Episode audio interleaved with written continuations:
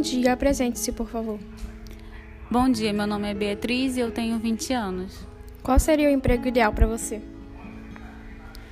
Bom, um emprego ideal para mim seria um emprego na qual a empresa cumprisse os seus deveres com os profissionais de acordo com a CLT, que oferecesse um salário justo e um emprego que fosse uma empresa que se importasse com a saúde mental dos funcionários e os motivasse. De forma pessoal, para mim, um emprego ideal seria um emprego na qual eu amasse, que eu sentisse prazer é, em atuar na área, e que no qual eu pudesse trabalhar ajudando as pessoas, lidando com pessoas.